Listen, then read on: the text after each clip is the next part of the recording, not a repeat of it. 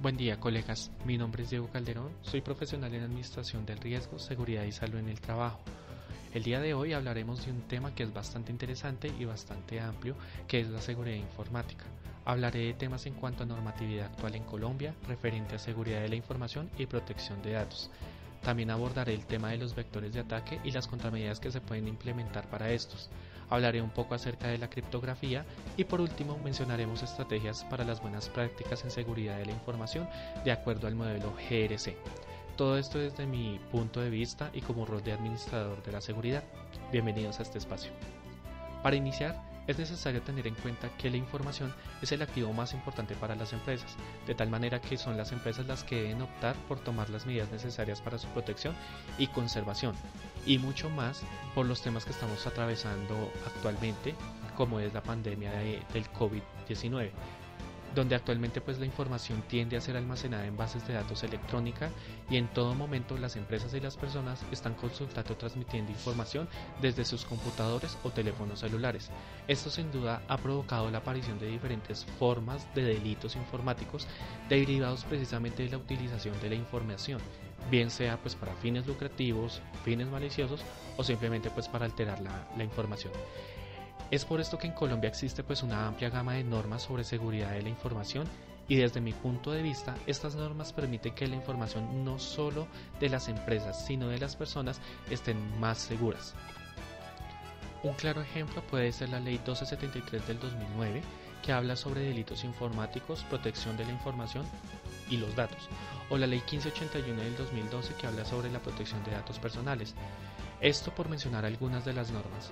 Entonces considero que las leyes están a disposición de las personas a fin de que se sientan más seguros y la información sea más amigable y así poner en jaque a los ciberdelincuentes que actúan sin temor a ellas. Ahora hablaremos un poco sobre lo que son los vectores de ataque. Hay que recordar que los vectores de ataque en ciberseguridad explotan tanto las debilidades de la red como aplicaciones, computadores y correos electrónicos. Y aquí quiero mencionar de manera personal que considero la ingeniería social como uno de los vectores más fuertes y ustedes se preguntarán el por qué. Bueno, pues desde mi punto de vista profesional, esta práctica pretende obtener información confidencial a través de la manipulación de usuarios. Es una técnica que puede usar ciertas personas para obtener información, accesos o permisos que les permitan realizar daño a las personas o a la empresa.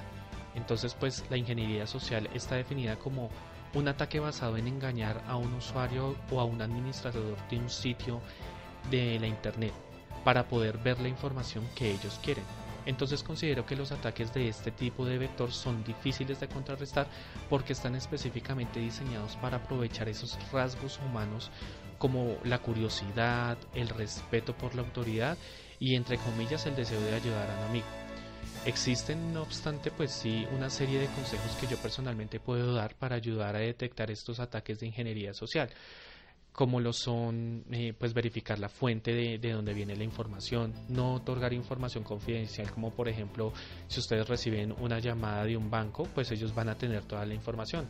Entonces ustedes se preguntarán, pues, ¿por qué me están solicitando más información si ellos tienen toda la información que yo les di en su momento? También es, necesario siempre asesorarse de la identificación de las personas que requieren su información, contar con un buen filtro anti-spam o un buen antivirus, visitar las páginas oficiales cuando estén navegando en Internet. Eh, y por último pues ser siempre cautelosos y el cuestionarse el tener esa malicia indígena que nosotros llamamos. Si ustedes reciben, porque sí, una llamada del teléfono diciéndoles que han heredado 5 millones de pesos, o el jefe de su empresa les envía un correo electrónico solicitándoles un montón de información de algunos empleados en concretos, pues todos esos ejemplos suenan ya como sospechosos, ¿no? Y deberían tratarse como, como eso, como sospechoso. Y por último, pues me parece muy importante el capacitarse en estos temas. Siempre viene bien aprender de todo un poco y más si son temas de datos o información que es importante para uno. Ahora pasemos al tema de lo que es la criptografía. Y es que este es un tema bastante amplio y abordar este tema es muy necesario, sobre todo si empezamos a preguntarnos si basta la criptografía para garantizar la protección de los datos y asegurar la privacidad de las interacciones en los entornos digitales, O por ejemplo, ¿qué secretos se esconden detrás de nuestras claves o contraseñas? ¿Cómo fue que se conocieron e hicieron inseparables la criptografía y la seguridad informática? Estas pueden ser algunas preguntas o este es como el abrebocas de las muchas preguntas que uno puede hacerse en temas de criptografía. Pero lo más importante es por qué la criptografía es considerada como el medio que ofrece mayor seguridad al manejo de la información. Pues considero que la criptografía y la seguridad informática son dos elementos que crean una llave perfecta que abren los entornos digitales de las personas. Si bien cada elemento surgió y evolucionó de manera autónoma para ganar un mérito propio eh, su correspondiente, a su correspondiente sitio de honor, pues la criptografía y seguridad informática se combinan para garantizar el acceso exclusivo únicamente a quienes autoricen. Pues en pocas palabras, la criptografía y la seguridad informática son parte integral de la conservación de la integridad de la data manejada y compartida entonces la importancia de la criptografía radica en que es el único método actual capaz de hacer cumplir el objetivo de la seguridad informática y sus pilares, que son pues la confidencialidad, la integridad y la disponibilidad, pero también la de mantener la privacidad, integridad, autenticidad y el no repudio de los datos. Ahora bien, una pregunta que se deben estar haciendo los oyentes es ¿y en qué procesos es aplicada la criptografía para garantizar la seguridad de la información? Como lo mencioné anteriormente, básicamente la criptografía es la técnica que protege documentos y datos. Funciona a través de la utilización de cifras o códigos para escribir algo secreto en documentos y datos confidenciales que circulan en redes locales o en Internet. Un mensaje codificado por un método de criptografía debe ser privado, o sea, solamente aquel que envió y aquel que recibe deben tener acceso al contenido del mensaje.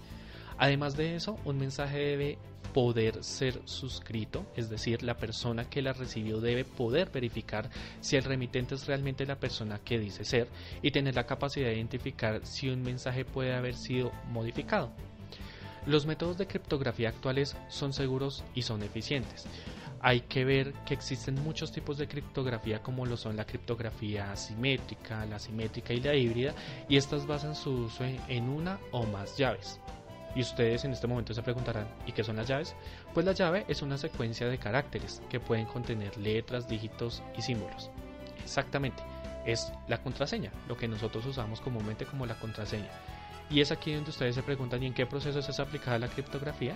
Pues como se habrán dado cuenta, todos los procesos que manejen información, desde su correo electrónico, redes sociales, incluso la contraseña que le puso al celular, pues manejan la criptografía. Por último y no menos importante, vamos a hablar un poco sobre las estrategias que propongo desde mi rol profesional para lograr buenas prácticas de seguridad de la información de acuerdo al método CGR. CGR viene de gobierno, riesgo y cumplimiento. Y aquí hay que entender un poco qué es CGR, que es un modelo de gestión que integra las actividades y funciones del gobierno corporativo la gestión del desempeño, la administración de riesgos y las responsabilidades de cumplimiento, mejorando con esto la capacidad de las empresas para lograr sus objetivos de negocio. Entonces, para esto es necesario que las empresas apliquen modelos de gestión, bien sea basándose en normas de calidad como la ISO 27001, que como toda norma de calidad requiere el cumplimiento de unos requisitos desde definir la política, definir el alcance del sistema, muy importante pues lo que es el análisis de riesgo, gestión del riesgo, los controles que deben implementar y la revisión del sistema o si ya quieren implementar lo que es el COVID-5, que es un conjunto de herramientas de soporte empleadas para los gerentes para reducir esa brecha entre los requerimientos de control, los temas técnicos y los riesgos del negocio. Aquí lo importante es que las empresas desarrollen una política clara que permita el control de las tecnologías de información en la organización. Por ejemplo, esta herramienta del COVID-5 cuenta con cinco principios fundamentales para ayudar a las organizaciones a obtener el valor óptimo de las tecnologías de información, manteniendo un balance entre la realización de beneficios, la utilización de recursos y los niveles de riesgos asumidos. El primer principio del COVID-5 es satisfacer las necesidades de las partes interesadas, cubrir las empresas, tanto internas como externas, aplicar un marco de referencia único integrado, hacer posible un enfoque holístico y separar el gobierno de la gestión. Ya desde mi punto de vista, una estrategia para las buenas prácticas en seguridad de la información con base en lo que mencioné anteriormente sería implementar un programa de CGR que permita mantener una planeación de actividades, un diagnóstico, el diseño de la implementación del sistema, porque permite identificar y evaluar los riesgos, administrar y monitorear el riesgo de los negocios, probar y administrar controles, priorizar y relacionar pues, los riesgos y monitorear probar y administrar controles, priorizar y relacionar riesgos y controles, definir roles y responsabilidades, identificar procesos claves que soportan el cumplimiento de objetivos estratégicos y la adecuada gestión del riesgo estratégico y eh, empleando pues a los accionistas que a los empleados y accionistas que se adhieran pues a cumplir con las políticas, procedimientos, leyes y regulaciones que éstas apliquen. Espero que les haya eh, parecido interesante el tema, es bastante amplio, bastante extenso, pero los invito a investigar un poco más referente a todo lo que es seguridad de la información. Muchísimas gracias.